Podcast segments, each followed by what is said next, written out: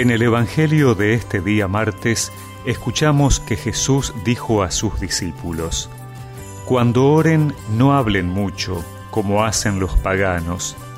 Ellos creen que por mucho hablar serán escuchados. No hagan como hacen ellos, porque el Padre que está en el cielo sabe bien qué es lo que les hace falta antes de que se lo pidan. Ustedes oren de esta manera. Padre nuestro, que estás en el cielo, santificado sea tu nombre, que venga tu reino, que se haga tu voluntad en la tierra como en el cielo. Danos hoy nuestro pan de cada día. Perdona nuestras ofensas, como nosotros perdonamos a los que nos han ofendido. No nos dejes caer en la tentación, sino líbranos del mal.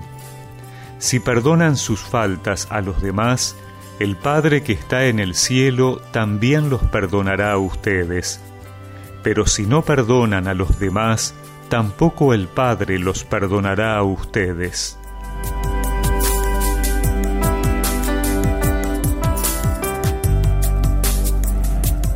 En la cuaresma somos invitados a acercarnos más a Dios a través de la oración es que la oración no solo nos relaciona con Él, sino que ella es esencial para el resto de nuestras prácticas cuaresmales.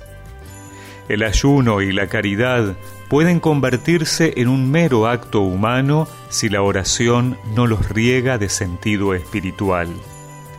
Una profunda relación con Dios necesariamente nos abrirá a valorar la relación con los hermanos, Ello nos quitará la tentación de hacer de las prácticas cuaresmales una lucha solitaria, llena de actos externos, pero alejada del amor al prójimo.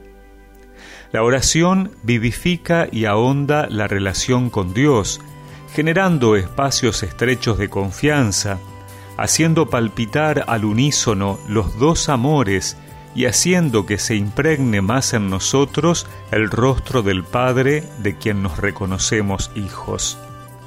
Así, Jesús nos enseña a orar de una manera diferente.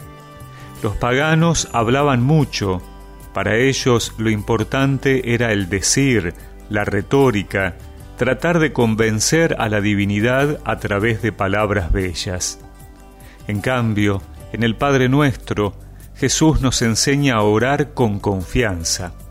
La confianza de hijos con un Padre amoroso de quien se reconoce que estamos necesitados, que solos no podemos y en quien queremos identificarnos tanto hasta ser capaces de perdonar como Él.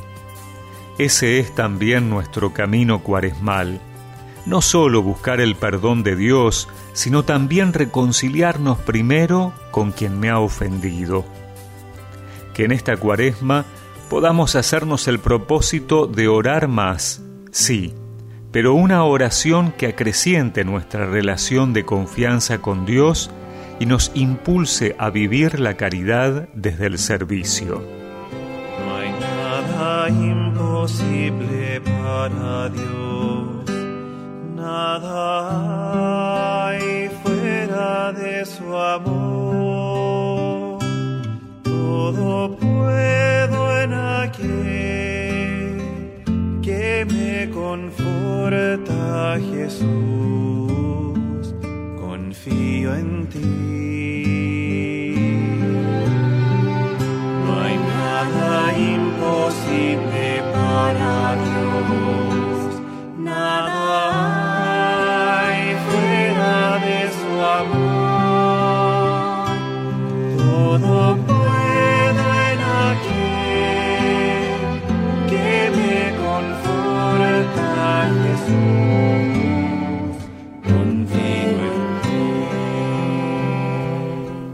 Y recemos juntos esta oración. Padre nuestro, déjame reconciliarme contigo y ayúdame a hacerlo con quienes me han ofendido. Amén. Y que la bendición de Dios Todopoderoso, del Padre, del Hijo y del Espíritu Santo los acompañe siempre. Jesús, con phi anh